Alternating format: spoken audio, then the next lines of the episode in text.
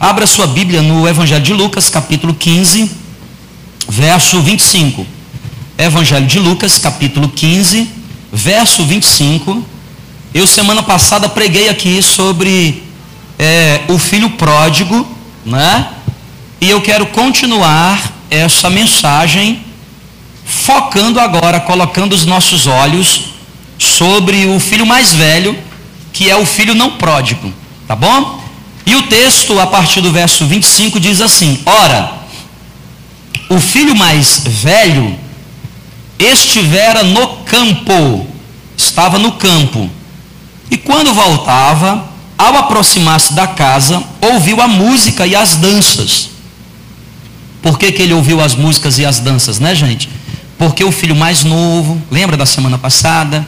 Ele perdeu tudo que tinha ganho do pai, toda a herança viveu dissolutamente e teve que voltar. E quando ele voltou, o pai o recebeu com um anel no dedo, sandália nos pés, roupa nova e mandou matar um novilho cevado. Então tinha uma festa. Aí entra em cena o filho mais velho. Então ele viu essas músicas e chamou um dos criados e perguntou-lhe o que era aquilo. E o criado informou: Veio teu irmão e teu pai mandou matar um novilho cevado porque o recuperou com saúde. Ele se indignou e não queria entrar. Repito, ele se indignou, ficou irado e não queria entrar.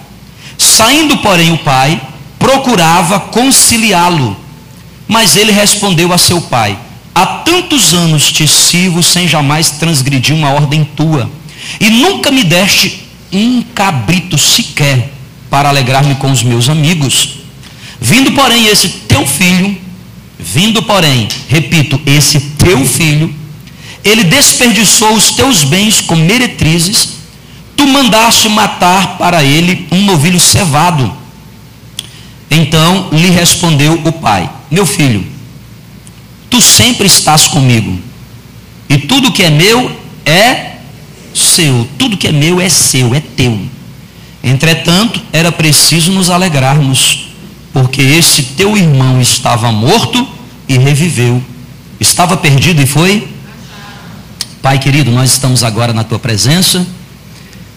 Eu oro mais uma vez para que o Senhor possa nos inspirar, que não seja ah, somente um tempo de conhecimento, mas um tempo de inspiração na tua palavra de forma tal que saiamos daqui edificados, com uma vida mais bem construída para viver o melhor do Senhor. Espírito Santo fala com cada filho teu, fala de maneira particular, singular, aquilo que o Senhor tem, a porção reservada do Senhor para cada um. É a minha oração no nome de Jesus. Quem crê, diga amém. amém. Essa é a parábola mais famosa, eu já disse para vocês semana passada, a chamada parábola do filho pródigo. Ela também é a mais longa, porque das 40 parábolas que Jesus contou, Jesus contou um pouco mais que 40 parábolas, a que tem o maior número de palavras, de, de, de, de, relatos, a mais longa é a parábola do filho pródigo. E ela também é a parábola mais conhecida. Eu já disse nos outros dois cultos, vou repetir aqui. É muito pouco provável que todo mundo que esteja aqui dentro, todo mundo, todo mundo, é muito pouco provável que todas as pessoas que estejam aqui nunca tenham ouvido falar da palavra do filho pródigo. Todo mundo aqui já de alguma forma conhece, porque essa é a história, é a parábola que Jesus contou mais conhecida. Essa parábola, gente, na verdade, ela não é uma parábola isolada. Ela é uma coletânea de três parábolas, ela é uma trilogia que Jesus conta para gente. A primeira parte, né, a parábola número um dessa coletânea, é a chamada parábola da ovelha perdida, a parábola da ovelha perdida. Jesus conta uma história de que havia um homem que tinha, é, um pastor que tinha 100 ovelhas e, e, e uma se perdeu, uma se, e aqui se perdeu é se perdeu acidentalmente, ela se perdeu. Ela perdeu-se por aí. Então, Jesus conta uma parábola, qual é o pastor que não deixa as 99 no aprisco e vai atrás daquela que se perdeu. Ele vai atrás daquela que se perdeu. A, a segunda parábola dessa trilogia, Jesus conta é, é, ali em Lucas capítulo 15, que é a parábola da dracma perdida. Dracma era uma moeda usada no tempo de Jesus, uma moeda fenícia, né, que foi adotada pelos romanos e se usava na época de Jesus. É muito provável que essa mulher aqui, que era dona dessas dracmas, ela guardava essas moedas que tinham um precioso valor para poder dar como dote. Porque naquela época, né, as mulheres para se casar, elas, elas tinham que dar um dote, pagar um dote, é uma cultura extremamente machista, né? Hoje um dia nem pagando, né? Mas conseguindo, mas Deus é fiel. Então, é, aquela época ela era assim, tá bom? E, e, e, e aí ela perdeu uma, tinha dez e perdeu uma. E Jesus disse: Qual é a, a dona dessa dracma que não liga a lamparina, que não varre a casa, que muda os móveis, procurando. E quando acha a dracma, chama todas as vizinhas e diz: Alegrem-se comigo, porque a dracma foi achada. No primeiro caso, presta atenção: a ovelha se perdeu. Se perdeu acidentalmente. Acidentalmente. No segundo caso, a, a, a dracma se perdeu. E se perdeu também acidentalmente. E se perdeu onde? Dentro de casa. A ovelha se perdeu lá fora. A ovelha se perdeu lá. E a dracma se perdeu dentro de casa. Aí Jesus entra com a parábola do filho pródigo. Um homem tinha dois filhos, o mais velho e o mais moço. O mais moço chega para o pai e diz: Me dá tudo que é meu, minha herança. O pai resolve dar.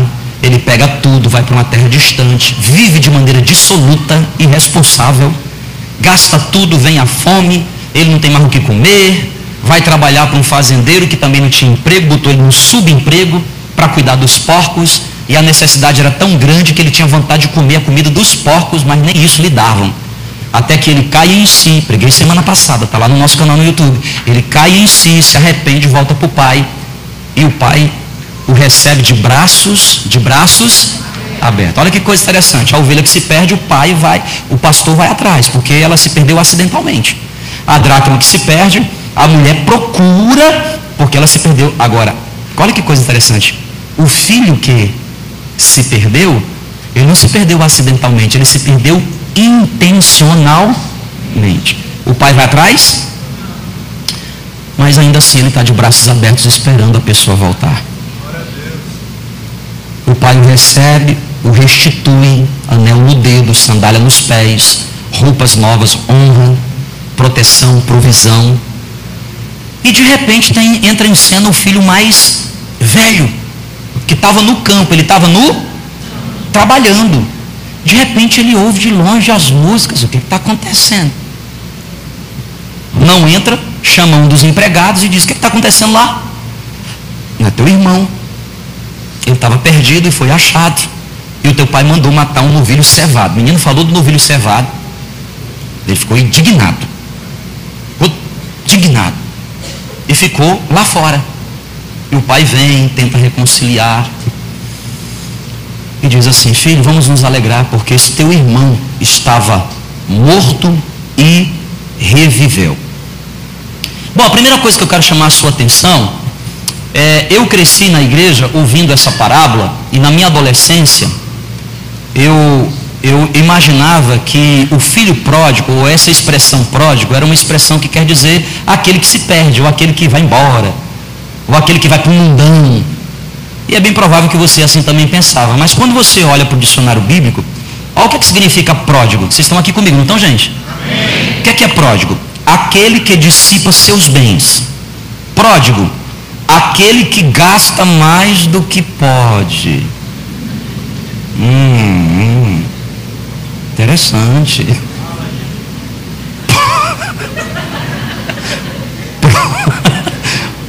Pródigo, gastador. Não vou nem pedir para levantar a mão para saber se tem algum pródigo aqui hoje. Pródigo é esbanjador. Gente que gasta demais comprando o que não é preciso, com dinheiro que não tem, chamado cartão de crédito, para impressionar que ele nem conhece. Pródigo, aquele que não tem controle sobre seus gastos. Então o filho mais novo era pródigo. E o filho mais velho era o oposto do pródigo. Então o que é, que é, o que é, que é uma pessoa oposta ao pródigo? Vamos lá avarento. O que é, que é avarento? Alguém que é apegado demais aos bens que possui. E não só avarento, mas também cobiçoso. Ou seja, esse pai estava arrumado, tinha dois filhos. O mais novo era pródigo, gastava demais. E o mais velho, avarento. Estava um desequilíbrio nessa casa, gente. Uma desordem só nessa casa. E aí eu quero hoje, aqui no nome de Jesus, meditar com você sobre algumas verdades que nós podemos aprender com esse filho que não é pródigo. Esse filho que é o mais velho. Que é que a Bíblia quer nos ensinar? Por isso eu preciso chamar a sua atenção para o contexto. Quando Jesus conta essa parábola, Jesus estava num contexto. Qual é o contexto? Os fariseus chegam para Jesus e dizem assim: Muito bonito, hein? O senhor não jejua, nem teus discípulos, o senhor só vive no meio dos pecadores, dos publicanos, das meretrizes, dos bebarrões. Aí Jesus olha para os fariseus e diz assim: é que quem precisa de médico são os doentes. Os sãos não precisam de médico. E Jesus então começa a contar essa terceira parábola, que é a parábola do filho pródigo. Jesus então estava voltando a atenção dele para esse filho que é mais velho, que estava dentro de casa. É muito interessante porque quando você lê a parábola, você percebe que o filho diz assim: Pai, eu nunca desobedeci a uma ordem tua, eu sempre fui fiel em tudo, eu sempre, Pai, é, procurei fazer o que é certo. Ainda assim, o Senhor nunca me deu um novilho cevado, nem um cabrito sequer, ele usa essa comparação. Mas esse teu filho que era pródigo, gastou tudo com as meretrizes, ele nem chama de meu irmão, ele diz assim: esse teu filho, o Senhor o recebe com muita alegria. O Senhor recebe com festa. Então o que é que a gente pode aprender, pessoal? Porque eu, eu acredito muito que essa parábola tem diversos ensinamentos. Um deles, o pai representa o nosso Deus. A casa representa a igreja. Há pessoas que vão lá fora e se perdem, e o Senhor espera que elas se arrependam e voltem. Quem sabe é seu dia hoje. Mas há outros que estão dentro de casa, dentro da igreja, e também estão perdidos. Estão vivendo uma vida religiosamente correta, mas distantes do Pai. Por isso eu escrevi aqui três verdades para a gente compartilhar. A primeira delas, o que é que nós podemos aprender com o filho que não é pródigo aqui? Primeiro, nós podemos aprender a seguinte verdade: trabalhar no campo do Pai é muito importante. Trabalhar na seara do Senhor é muito importante. Mas ter intimidade com o Pai é essencial na vida. Escuta, Deus espera que todos os crentes possam servi-lo. Aliás, a Bíblia diz que aquele que põe a mão no arado e olha para trás não é digno de mim, diz a palavra. Por isso, se eu fosse você, eu dava um jeito mais rápido possível de se envolver, porque a igreja não é um lugar que você frequenta somente. Igreja é um lugar em que você veste a camisa, você sua a camisa, servindo pessoas usando seu tempo, seu talento, seus recursos, seus relacionamentos, sua inteligência, seus dons para servir pessoas. Nós estamos aqui no nosso terceiro culto, nós temos um time de gente aqui, um, gigante time, tem mais de 100 pessoas agora por trás aqui na igreja, desde o estacionamento do Uber. Conhece o estacionamento do Uber? Aqui na igreja você deixa seu carro lá, chama o Uber e vem para a igreja. Muito vantajoso. Até o estacionamento Pedregulho. Gente do céu. Estacionamento aqui do lado é pertinho, mas você tem que vir de bota. Não pode vir de sapato elegante que você vai deixar lá só. Ou então você coloca aqui no estacionamento que cabe dois ou três carros, está sempre lotado.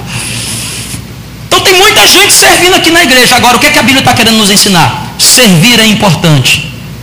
Mas relacionamento, intimidade com o Pai é mais importante, é essencial.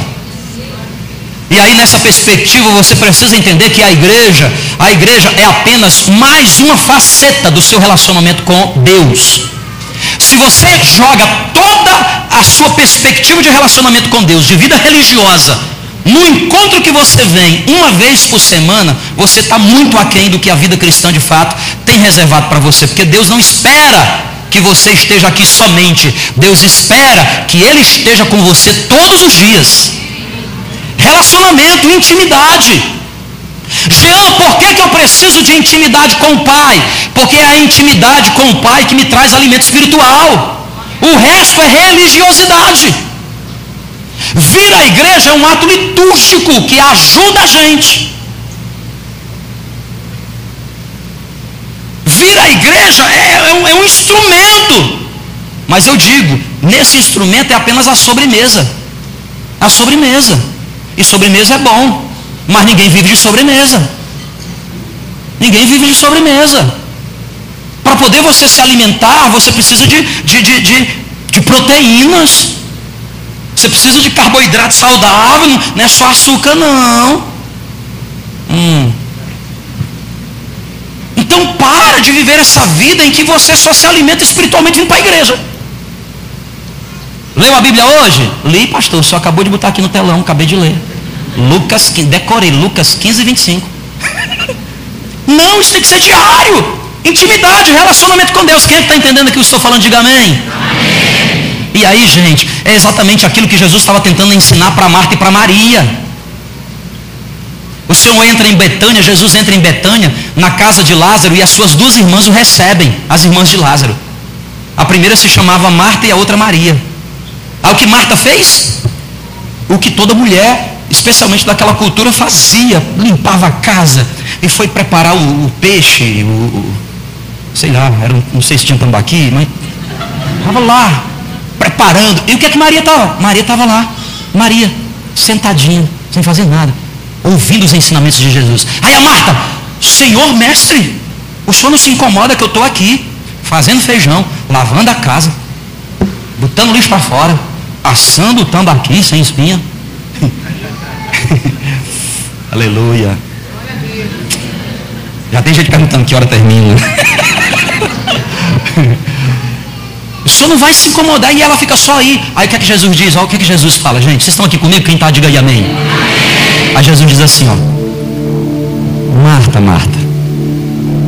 Ele fala duas vezes. Marta, Marta.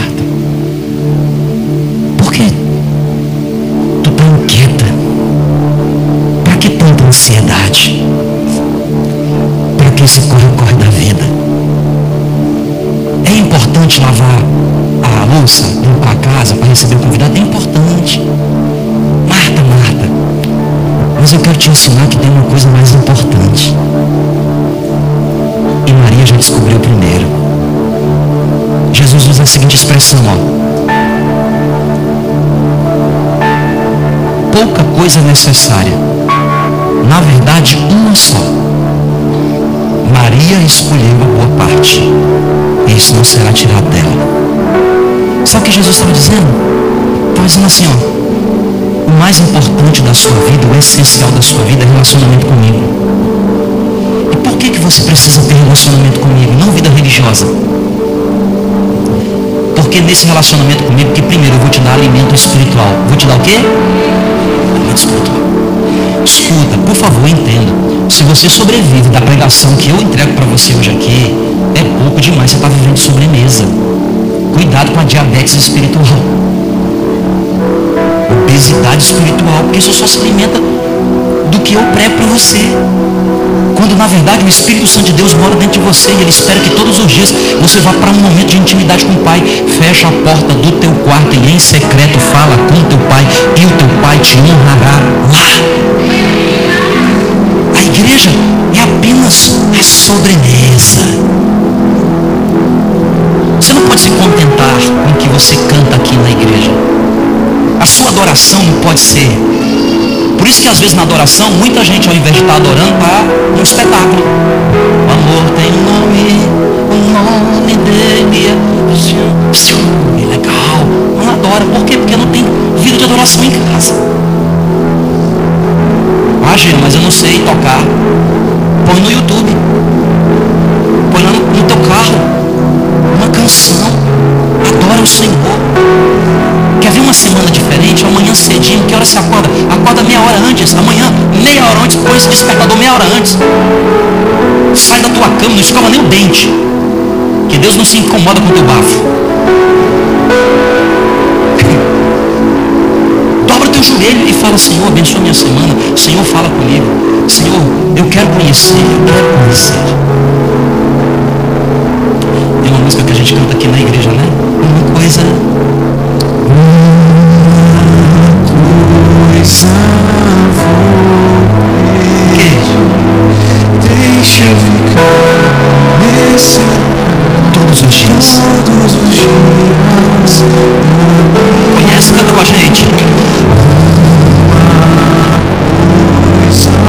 É disso.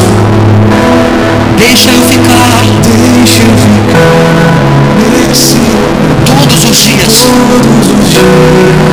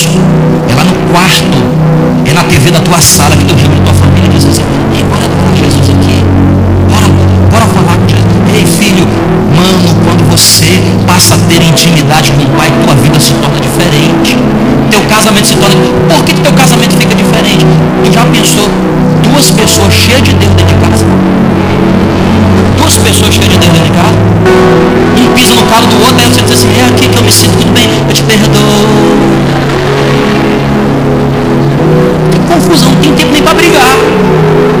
É só love, só love. Porque duas pessoas cheias de Deus. Agora pega lá duas pessoas que não têm Deus. É meu. Briga até porque por causa do creme dental. Quem foi que apertou aqui de novo no meio? Quem foi que tu baixou a tampa desse Aqui, tampa! Uma pessoa cheia de Deus, a outra vai lá, é aqui que eu me sinto muito bem. Esse lesado não sabe baixar. Mas eu vou ser cheio de Deus. Quem está entendendo o que eu estou falando, gente? Era isso que o pai estava falando para o filho mais, mais velho. O que, que o filho mais velho estava dizendo assim? Ei pai, o senhor nunca me deu um cabrito. E aí vem o segundo tópico da minha mensagem. Põe dois aqui, ó. Qual é a segunda lição que eu posso aprender? Dois. Enquanto você se enxergar como servo, nunca receberá a restituição que lhe pertence como nunca. Por isso que o, o fi- gente seria ridículo se não fosse verdade. O filho mais velho chega em casa e fala assim, pai, não entro nessa festa.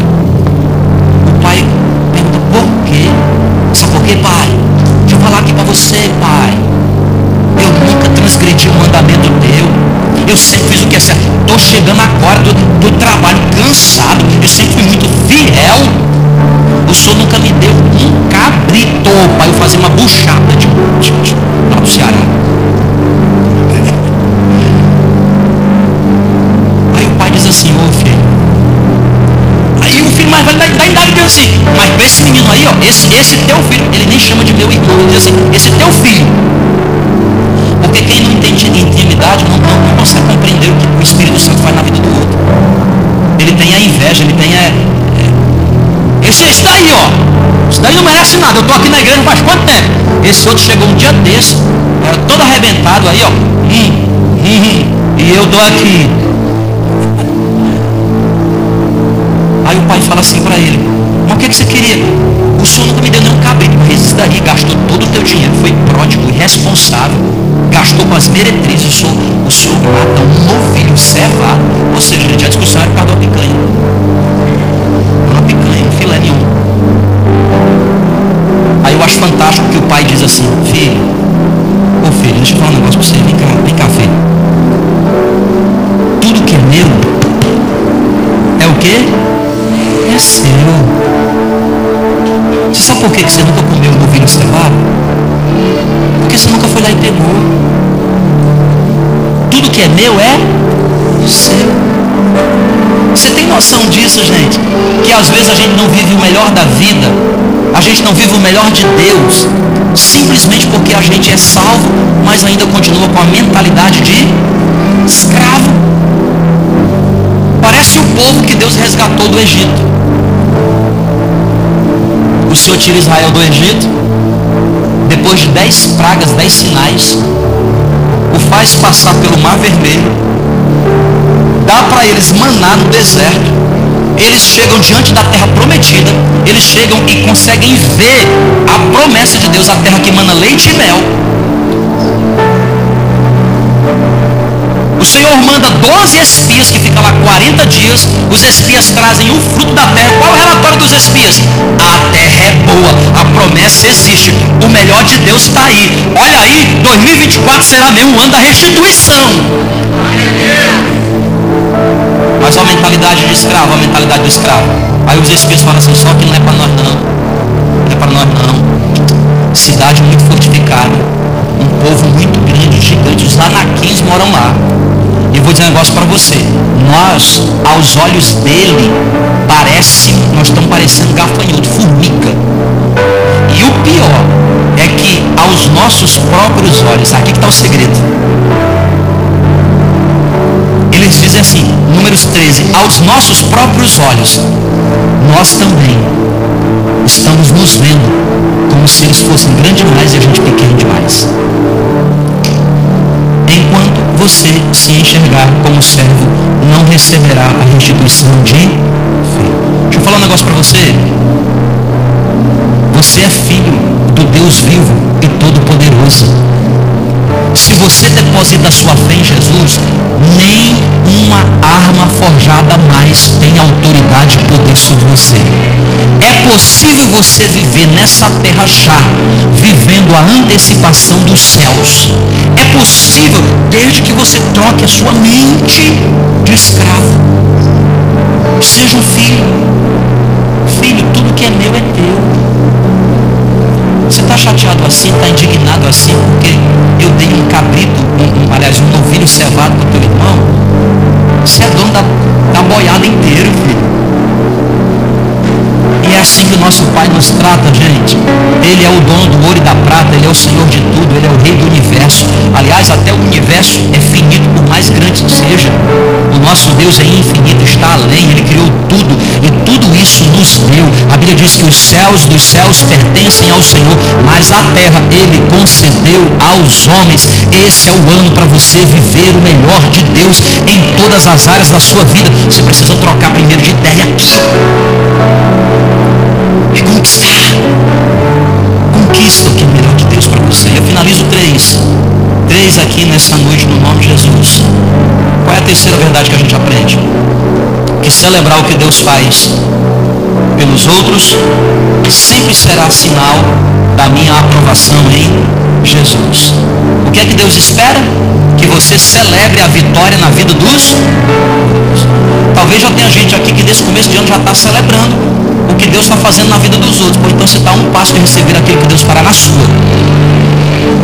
Agora, você não pode ser avarento, cobiçoso. Ano da restituição. Deus está fazendo na vida de todo mundo, mas não faz na minha. Não, pô. Seja maduro.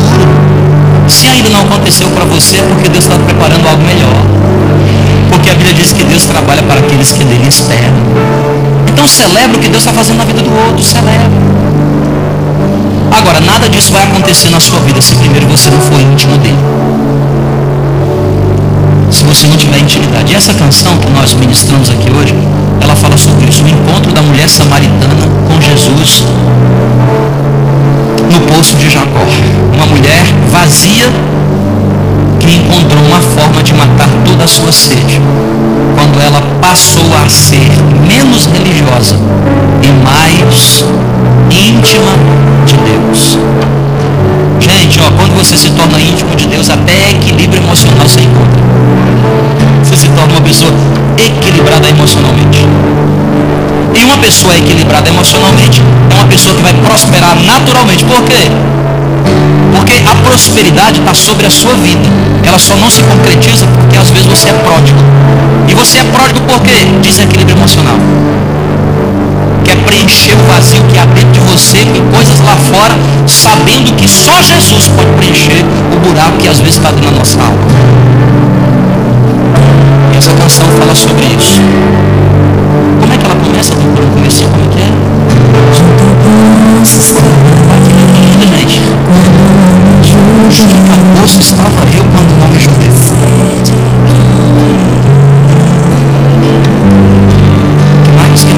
かけてかけ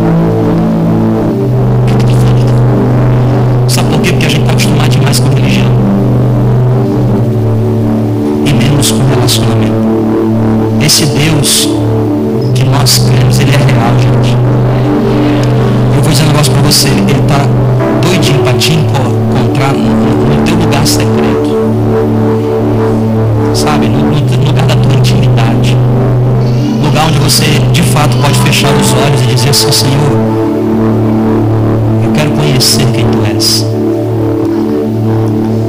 Eu quero andar contigo. Um dos personagens que mais me impressionam na Bíblia é Enoque. Quatro versículos falam a respeito de Enoque. Fala da linhagem dele, ele era filho de alguém, neto de alguém. Tinha vivido. Aí o terceiro versículo diz assim, e Enoque andou com Deus. E o outro versículo diz assim, e já não foi mais achado nessa terra. Intimidade com Deus é algo tão profundo que, sabe, Enoque nem a morte experimentou. Olha outro personagem lindo na palavra de Deus, Noé. Época em que ninguém queria saber de Deus, Noé andava com Deus. Noé andava com Deus. Eu acredito, gente, que nesses fins de tempo, porque o, o negócio está estreito, hein? Se prepara.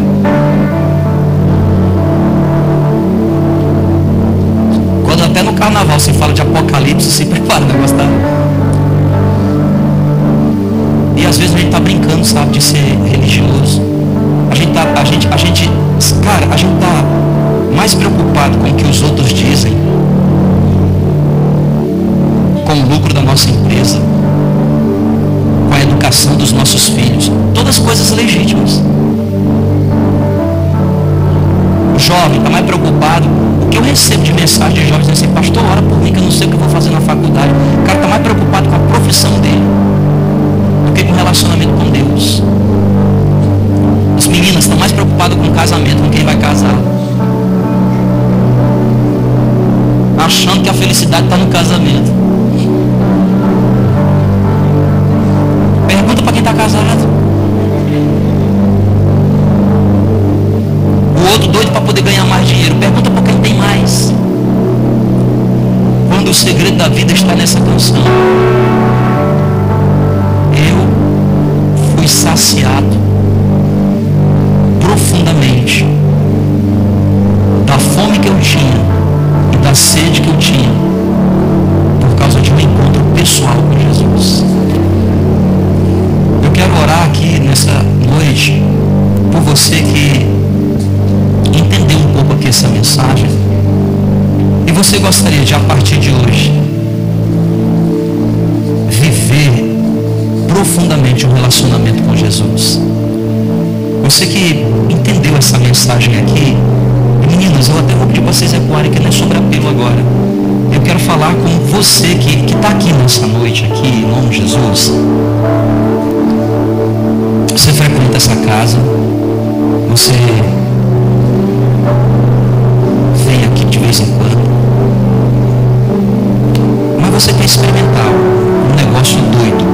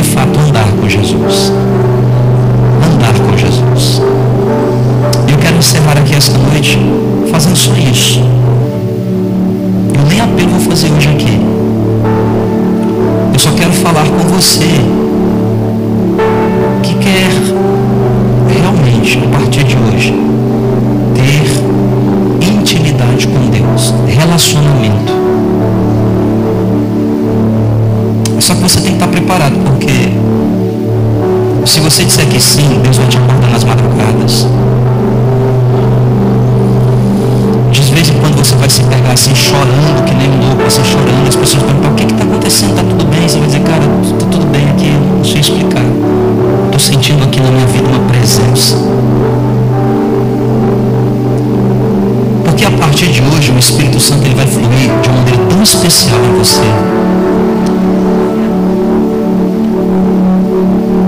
Se você disser sim, preste atenção. Você vai passar a ouvir tão profundamente a voz do Espírito Santo. Você mais vai ficar correndo atrás de coisas, nem de ninguém. Porque a voz do Espírito Santo vai ser suficiente para poder saciar tudo que você precisa. Essa mensagem faz sentido para você, e se você quer nessa noite viver o melhor de Deus, ter realmente intimidade, assumir um compromisso de dizer assim, a partir de hoje eu quero, eu quero separar. Logo na, no começo da manhã, antes de eu tomar café, antes de eu ir para o trabalho, antes da vida acordar, eu quero acordar antes da vida acordar.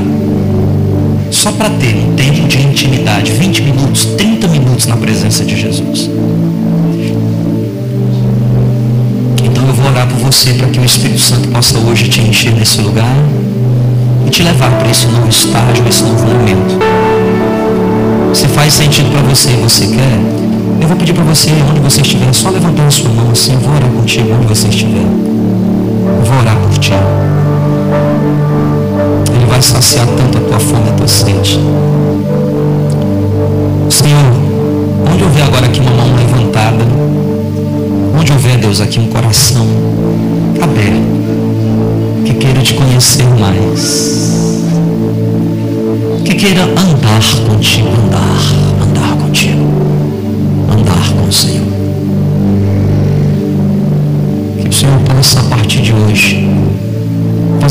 aliança com essa pessoa